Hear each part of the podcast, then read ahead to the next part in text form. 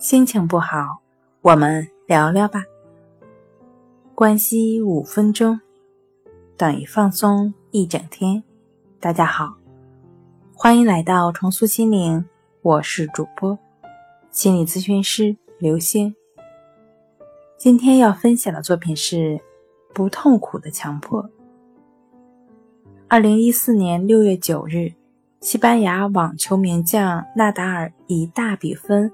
三比一战胜了著名选手德约科维奇，第九次举起了法网冠军的奖杯，并成功的守住了世界第一的位置。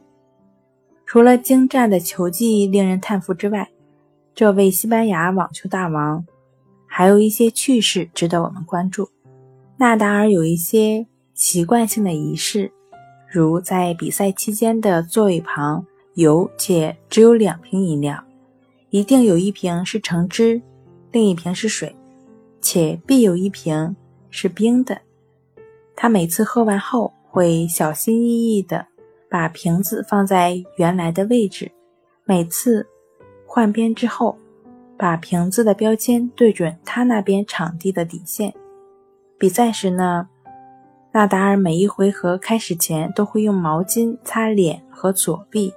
然后在发球之前抓一下裤子，理一理头发，再不多不少的拍五下球。事实上，大部分职业网球选手都有一些属于自己的迷信行为或者仪式。不过，纳达尔的这些表现在很多人看来几乎等同于强迫症。庆幸的是，这些行为没有给他造成负担，他并不认为这些。与什么迷信有关系？只能算是一种个人的癖好。由此看来呢，很多人都会存在强迫的行为、强迫的倾向。重点是有没有痛苦感。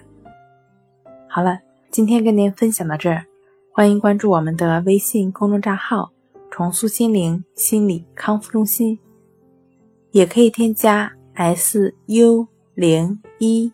一二三四五六七八九，与专业的咨询师对话，你的情绪我来解决。